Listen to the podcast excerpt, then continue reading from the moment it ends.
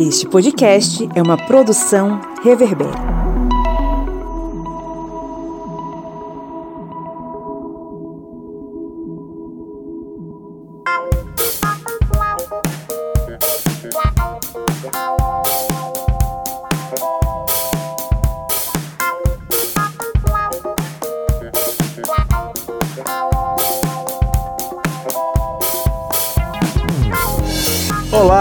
Historiantes, está entrando no ar mais uma vez a Minipédia, um programete em formato expresso feito pensando em você, né, para te ajudar a entender alguns conteúdos históricos. Eu sou o Pablo Magalhães e estou aqui acompanhado dele, o seu Kleber Roberto. E aí, pessoal, beleza? Tamo junto aqui hoje para falar sobre o que, seu Kleber? Hoje vamos falar sobre algo que o pessoal já comenta há bastante tempo, mas essa semana é, está tanto nas rodas de conversa, como também aí na mídia. Vamos falar sobre o fascismo. Pois é, é, em especial o fascismo e o seu processo de chegada ao poder através da trajetória de um cara que a gente não pode negligenciar, não pode deixar de falar, que é o Benito Mussolini. Sem ele, possivelmente nós não teríamos um movimento fascista italiano da forma como ele aconteceu. Ele vai se aproveitar de muitas questões que permitiram naquele contexto que um pensamento como o fascismo ele fosse fabricado. Mas se eu falar muito sobre isso agora, eu vou adiantar muita, muito conteúdo. Vamos primeiro para um resuminho básico aí. Cleber Roberto, vamos resumir aí esse conteúdo em três tópicos principais. Quais seriam eles? Bem, podemos falar aí sobre a fabricação do fascismo, como é que foi surgiu esse como surgiu esse movimento. Outro ponto que podemos abordar é o surgimento da figura do Dutti, ou seja, do líder, porque o fascismo ele precisa daquela pessoa que é o centralizador do poder, aquele criador e aquele que é digamos, o senhor supremo do movimento. E podemos aí depois falar sobre a volta de um movimento né, fascista assim, de extrema direita, que, como já dissemos várias vezes em várias é, minipédias e mesas redondas, a cadela do fascismo está sempre no cio. Está sempre no cio, como diria Bertold Brecht. Então é isso, gente. Vamos tentar abordar esses, esses tópicos aqui, esses conceitos. Mas antes da gente entrar no nosso conteúdo, eu queria lembrar que está tendo promoção no Historiante. O gerente enlouqueceu, né, Cléber Roberto? o Mr. Botini na área. Isso mesmo. Tá tendo promoção no Historiante. A gente lançou recentemente, inclusive, informação sobre esse assunto. E para você que nos ouve, a gente tem. Primeiro, para os nossos apoiadores, né? Apoiadores, vocês estão com desconto especial de 70% na inscrição para os nossos cursos online. Nós temos diversos cursos super interessantes. A gente tem o contrato social, fundamentos políticos e filosóficos. A gente tem o mini curso A Escrita da História. É, a gente tem o mini curso Civilizações Hidráulicas Egito e Mesopotâmia, o curso História de Pernambuco e o curso que está com promoção de 70% para apoiadores, que é o Ditadura Militar os anos de chumbo no Brasil. É, você que é nosso apoiador, já pode aí olhar no nosso grupo secreto qual é o cupom de desconto. E você que é nosso ouvinte, que não é nosso apoiador, você também tem desconto. Você tem 20% de desconto em nosso curso online. O curso é to totalmente em formato online, com aulas gravadas, com material de estudo em formato PDF também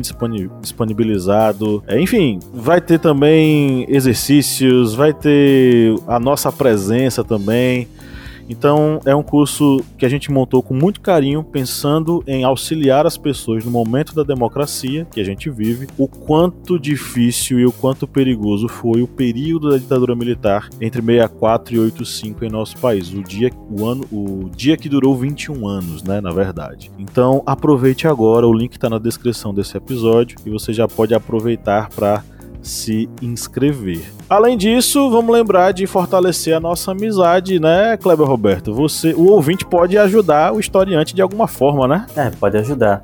Você que está ouvindo aí essa minipad, esse podcast no seu aplicativo, você pode dar lá cinco estrelas. Isso aí no Spotify, no Apple Podcasts ou qualquer outro agregador que tenha classificação através de estrela, você vai lá e marca cinco estrelas. Não deixa de seguir e compartilhar aqui esse podcast. E tudo isso ajuda a divulgar a palavra sagrada do historiante. É isso aí. Então, sem mais delongas, vamos para o nosso episódio.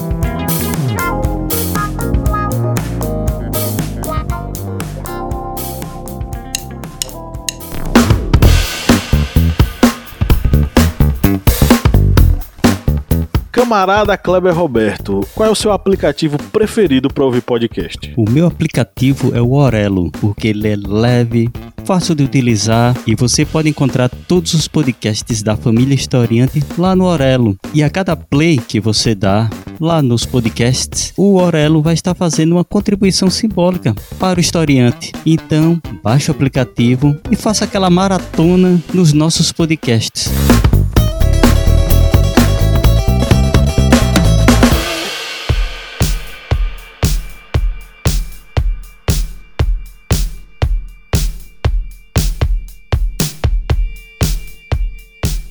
Uma imagem do Mussolini que circulou um tempo atrás na internet e a gente fez uma postagem especial no, nas nossas redes do historiante. É uma imagem de Mussolini montado numa moto, acompanhado pelos seus apoiadores, exibindo toda a sua habilidade como motoqueiro. Essa imagem a gente abordou e utilizou para demonstrar o quanto o Mussolini ele utilizava-se de momentos públicos para mostrar para as pessoas que ele era atlético, que ele era esportista, que ele era um cara antenado com as tecnologias e com o desenvolvimento da indústria, demonstrando na figura dele que o Estado fascista italiano era um Estado que era responsável pelo desenvolvimento, pelo padrão de vida bom para os italianos, né? Então, essa imagem ela retrata um pouquinho a personalidade de Benito Mussolini. Bom, eu estou começando lá do final para ir para o início, porque é interessante notar o quanto essa imagem do Mussolini líder italiano, o Duce, ela foi fabricada, ela foi construída da mesma forma que o fascismo, a ideologia que ele inventou, ela foi fabricada com base em uma série de coisas. Mas quem era o Benito Mussolini? O Benito Mussolini, ele é cidadão de Predápio. Ele vai nascer em 1883 nessa cidadezinha na região central da Itália. Seus pais eram Alessandro Mussolini e Rosa Mussolini. Né? O Mussolini foi o, o Benito foi o primeiro filho do casal. Era uma família de condição simples. Os pais eram operários, né? A mãe era professor infantil e o pai era um ferreiro com aspirações a jornalista, e isso influenciou e muito Mussolini em diversos aspectos. Fez com que ele despertasse o interesse pela educação ou pela atividade professoral e também tivesse interesse pela vida de jornalista e, de certo modo, interesse pela classe trabalhadora. Isso tudo vai influenciar muito Mussolini, que vai começar sua carreira de, de vida, de trabalho, né? Sendo professor de escola primária. Nesse momento, ele vai migrar para a Suíça, onde ele vai começar a ter contato com ideais anarquistas e socialistas. Né? Ele vai começar a desenvolver aí uma leitura desses movimentos e vai começar a moldar a sua perspectiva política e vai se tornar realmente um defensor aí do socialismo. Ele vai começar dentro da juventude socialista. O pai do Mussolini, ele era um socialista engajado, né? Ele era um trabalhador engajado na causa socialista. E o Mussolini foi membro de grupos socialistas na Suíça e também na Itália. É nesse momento que ele vai é, ele vai se destacar porque ele vai ser um grande orador, um cara com muitas ideias é, que vão atingir a classe trabalhadora. E a forma como ele se manifesta é uma forma extremamente é, sedutora, porque as pessoas elas vão olhar para Mussolini e vão começar a se sentir muito atraídas por ele, porque ele tem um jeito diferente de falar. E aí eu convido você a assistir qualquer vídeo de um discurso de Mussolini e ver como ele teatraliza a forma como ele se expressa, uma coisa inovadora naquele momento, né? Eu tô falando tão bem dele que o nosso ouvinte vai achar que eu tô elogiando Mussolini. Mas o caso não é esse, tá? O que eu quero dizer é que Mussolini, pouco a pouco, ele vai começar a ter espaço, em especial dentro do jornalismo, quando ele vai se tornar editor do principal jornal italiano de esquerda, que é o Avante. É nesse momento que ele vai começar a difundir os seus ideais, os ideais ainda do socialismo, de uma forma mais efetiva, né? ele vai atingir cada vez mais pessoas. Só que aí a gente vai ter um problema. Um problema que vai fazer com que um racha aconteça na vida de Mussolini e do Partido Socialista. Por quê? Mussolini vai acontecer a Primeira Guerra Mundial, o Partido Socialista vai fincar pé dizendo que uh, não existe o, o socialismo ele não vai se intrometer na guerra, não vai participar da guerra.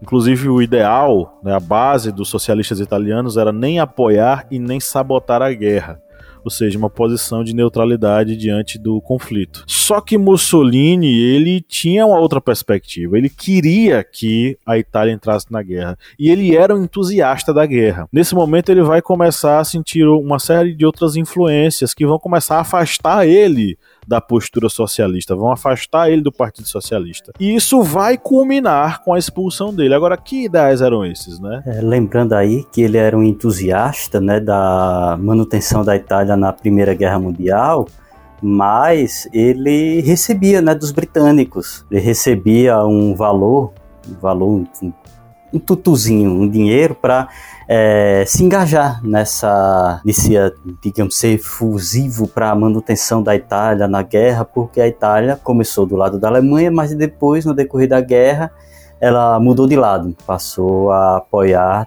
os britânicos e franceses. Mas Mussolini, ele começou realmente a ter essa mudança, ele começou a se tornar um líder mais é, reacionário até aquelas ideias mais conservadoras. Como bem dito pelo Pablo no início, ele tinha, ele era ligado ao movimento anarquista, ao movimento socialista, um movimento assim de esquerda, mas depois, principalmente da Primeira Guerra Mundial, ele vai se tornando aquela pessoa, como dito, ligado a esses movimentos reacionários, tanto que sendo uma pessoa de esquerda, sendo uma pessoa que era ligado às, digamos, ideias que seriam populares da, do governo popular, ele começa a ter aquelas ideias mais ligadas à manutenção de uma elite burguesa, ou seja, algo que vai se distanciando exatamente do discurso, digamos, marxista, de que os trabalhadores era que deveriam ter o controle, o poder, mas pela visão já de Mussolini, principalmente já no decorrer do início da década de 1920, ele já começa a ter essa ideia de que não, uma elite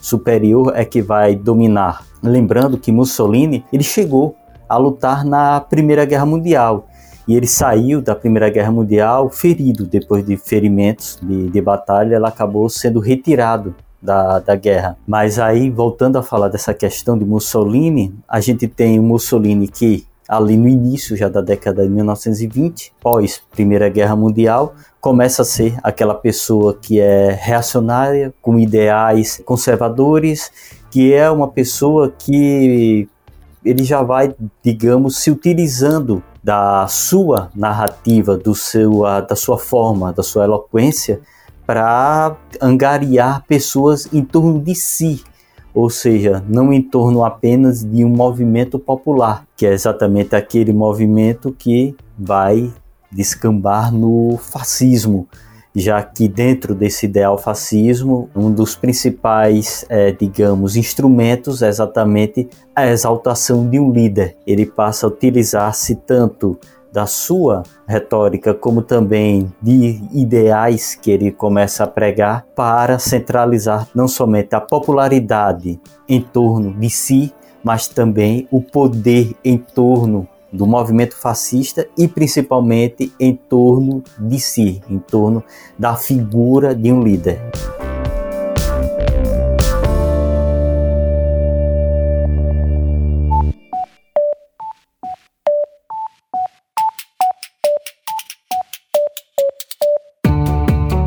Jorge Oliveira, quem acompanha o historiante há um bom tempo, já curte o conteúdo, pode nos ajudar a manter o projeto, né? Senhor, pode sim. Quem quiser ajudar né, a gente do historiante a continuar produzindo esse conteúdo maravilhoso, pode ir lá no nosso apoia.se. Aí vai se tornar nosso apoiador e vai ter acesso a conteúdos exclusivos, a cursos que a gente produz para nossos apoiadores, né, a materiais didáticos, vai também ter sorteios de livros, enfim, né? Tem podcast secreto, ou seja, vai ter um mundo novinho, exclusivo para quem for, né, aquela pessoa maravilhosa que resolver apoiar o historiante. E o endereço qual é? apoia.se barra historiante. O link tá na descrição desse episódio.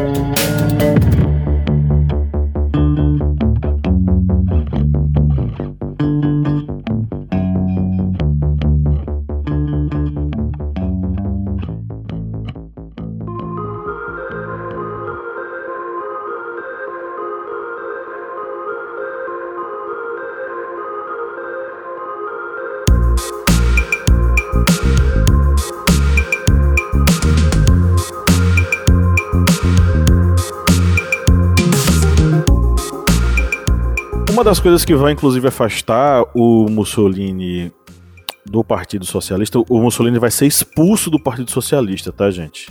Ele não vai mais fazer parte do Partido Socialista, ele vai ser mandado embora. Ele começa a beber muito da fonte do futurismo. O futurismo, ele era um movimento filosófico e artístico que pregava o culto ao desenvolvimento, o culto à máquina, vamos dizer assim, né? O culto à guerra, a guerra seria o momento fundamental que separaria quem era forte e quem era fraco. E os fortes que vencem a guerra que teriam direito de governar e de serem respeitados. Então o futurismo ele tem toda uma construção que vai dar base, o fundamento para o fascismo, né? É, um de seus expoentes é o Marinetti, Filippo Tommaso Marinetti. Ele era escritor, poeta, editor, ideólogo, jornalista, ativista político italiano criador do pensamento futurista. E o ideal futurista, como eu acabei de falar, ele dá o esteio, a base para a criação do fascismo. E tem um dado interessante é que o Marinetti ele esteve no Brasil, ele veio para fazer uma apresentação no Brasil. É, muitos modernistas no Brasil, em São Paulo especificamente, eles tinham o Marinetti como um líder. Eles trouxeram Marinette para o Brasil e tinha um modernista que resolveu não se meter com esse cara que foi Mário de Andrade. Dos modernistas, Mário de Andrade é o meu favorito, eu não sei o seu, Kleber, mas o meu favorito é Mário de Andrade. Mário de Andrade, ele conhecia a brasilidade em sua essência. Ele era um cara tão apaixonado pelo Brasil que ele sequer viajou para fora para ele o Brasil ele eh, lhe bastava, ele era mais do que suficiente. Quando Marinette veio, com os ideias futuristas, o Mário de Andrade já tinha o pé atrás, isso nos anos 20. O fascismo ainda não tinha ascendido tanto ao poder, ele não estava em grande evidência ainda na Itália. Mas o Mário de Andrade, de certo modo, já meio que vislumbrava que aquele cara não era muito uma flor que se cheire. Então, o Marinetti, de certo modo, ele e o futurismo, eles vão influenciar o fascismo, a construção do fascismo, principalmente por essa questão, né? A ideia de uma educação patriótica. Ela tinha que ser uma educação voltada para a construção da pátria. Existia todo um viés ali ligado à perspectiva do fascismo, né? O fascismo ele vai nascer dentro da, dos princípios futuristas. É o próprio Marinetti quem fala isso, né? Ele mesmo já via, né? O futurismo como uma ideologia que tinha dado vazão ao fascismo, mas também e aí uma análise nossa aqui. O futurismo era uma ideologia agressiva que apoiava a guerra enquanto esse local onde os bons e os fortes iam ser separados dos fracos era a mola mestra, o propulsor do fascismo anos depois.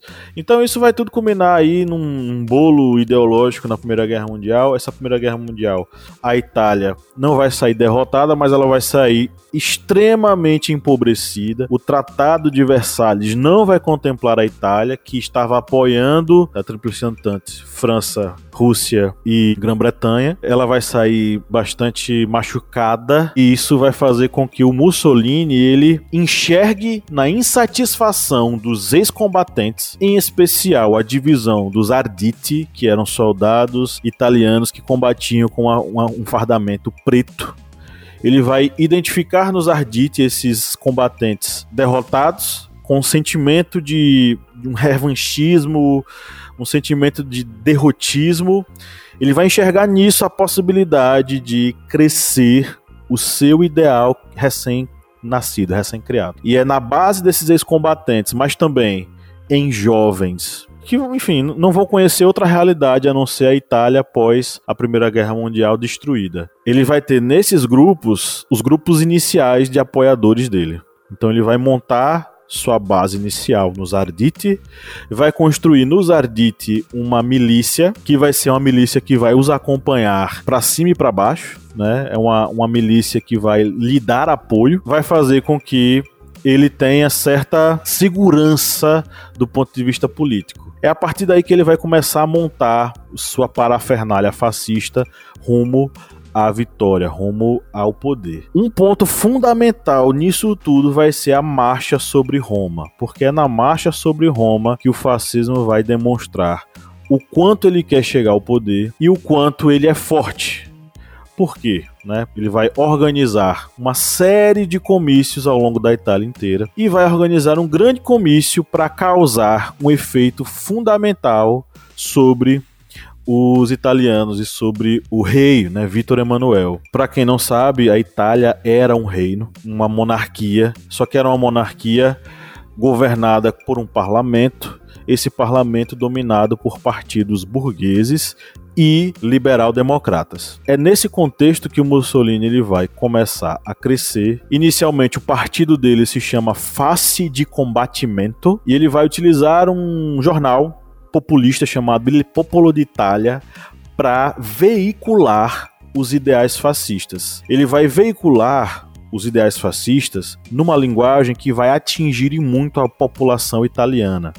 Né? O que é que ele pregava? Ele pregava o nacionalismo, ele pregava a ideia de que um governo forte tinha que ser implantado e um ditador tinha que liderar, e principalmente que esse indivíduo militar que deveria assumir o Estado tinha que ser ele o grande líder do face de combatimento. Entre 19 e 22 a gente vai ter um crescimento muito grande dos grupos fascistas, um fortalecimento muito grande e uma influência muito grande na população. E em 1921 a gente vai ter um evento oficial do partido que vai começar a ocupar o poder nas cidades italianas, em especial em Milão. Né? Esse movimento ele vai culminar com 20, em 28 de outubro a marcha de mais de 30 mil fascistas em Roma, com a ideia de exigir que Vítor Emanuel, Vítor Emanuel III, nomeasse Mussolini para o cargo de primeiro-ministro. Vítor Emanuel, por medo, vai nomear Mussolini. Ele vai sentir medo, ele e é, demais membros do governo democrata. Só que, o que é que a burguesia achava que poderia fazer? O que é que a burguesia chegou no Vítor Emanuel e disse? Olha como essa história é incrível. Os burgueses, os partidos burgueses chegaram para Vitor Emanuel e disseram: ó, Mussolini é um doido varrido. Ele é um abestalhado, ele é um cara fraco. Ele é um palhaço. Vamos colocar ele no poder e manipular ele. Logo, logo a gente retira ele do poder. Só que a história se, se mostrou completamente diversa, completamente diferente. Porque depois da nomeação dele ao cargo, Mussolini começa a trabalhar para construir-se enquanto, enquanto o líder, o Duce. E para isso, ele não só precisava ser o primeiro-ministro, mas ele precisava fazer maioria no parlamento. E foi isso que aconteceu nas eleições de 1924. É, nas eleições de 1924 foram as eleições que fizeram com que Mussolini ele conseguisse ter essa maioria, ou seja, ele deturpou a democracia italiana, ele deturpou o processo eleitoral. Aí vocês pensam como deturpou esse processo eleitoral? Uma das estratégias que os fascistas faziam era de colocar membros do partido próximo das zonas eleitorais, onde as pessoas iam votar. E aí, quando qualquer eleitor, independente de ter votado em Mussolini ou não, ia saindo, eles pegavam essa pessoa e davam um couro, davam um cacete mesmo na frente dos outros, berrando que não votou no Du, não votou em Mussolini, você é traidor, não sei o quê. Mesmo a pessoa tendo votado. Eles não queriam saber, eles davam essa surra para fazer com que as pessoas se intimidassem. Disseram, estão batendo aqui no, nos opositores, tal, vou ficar aqui, vou votar para não apanhar. Ou seja, essa foi uma das estratégias de, de Mussolini para é, conseguir fazer com que as pessoas sentissem medo e acabassem votando nele, ou seja, aquela estratégia do uso da violência. E isso fez com que foi uma das estratégias, ele tomou também o, outras medidas, como já bem lembrado, ele utilizava, por exemplo, os ardites, essa força militar, os camisas negras, ou seja, ele fazia toda aquela estrutura, ou seja, uma estrutura de paramilitar que fazia com que também isso intimidasse as pessoas, ou seja, era um partido, era uma pessoa que já tinha, vamos dizer assim, seus capangas, uns capangas armados em grande quantidade.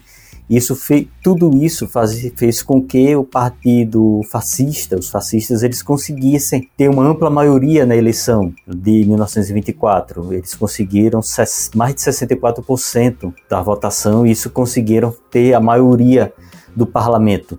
Só que toda a, os jornais da época, os jornais italianos, eles acabaram não levando a sério. Novamente, é, digamos, fazendo com que os burgueses fizeram. Não, isso aí é mentira. Eles não divulgaram sequer, deram pouca importância para essa vitória, porque era uma vitória nitidamente conseguida a partir da ameaça. E teve um político italiano, deixa eu pegar o nome dele aqui, Giacomo Matteotti, que era do, um deputado socialista, ele fez a denúncia, ele chegou a denunciar que teve toda essa fraude eleitoral. Só que esse deputado, ele acabou sumindo, sendo sequestrado e apareceu vários dias depois morto. Ou seja, a gente já vê aí as garras do partido fascista.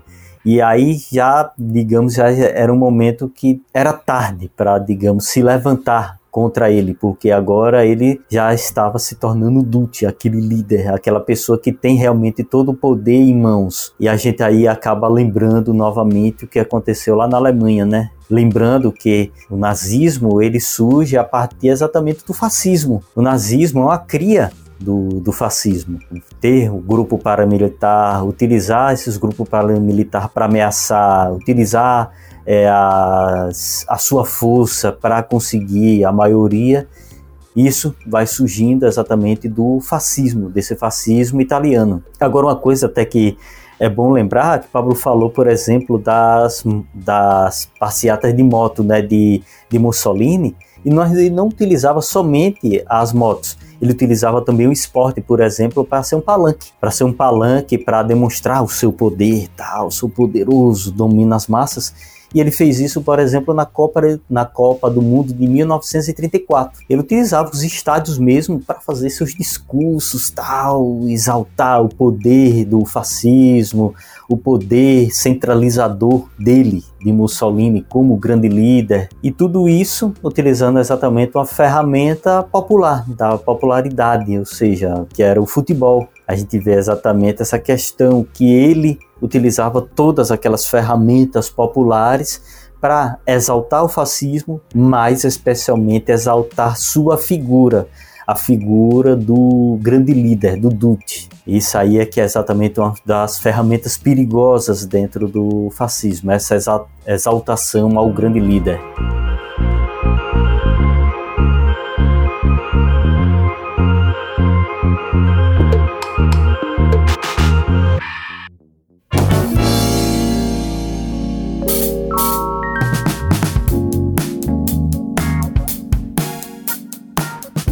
Pois é, e aí recentemente a gente teve aí o retorno da extrema-direita na Itália, né?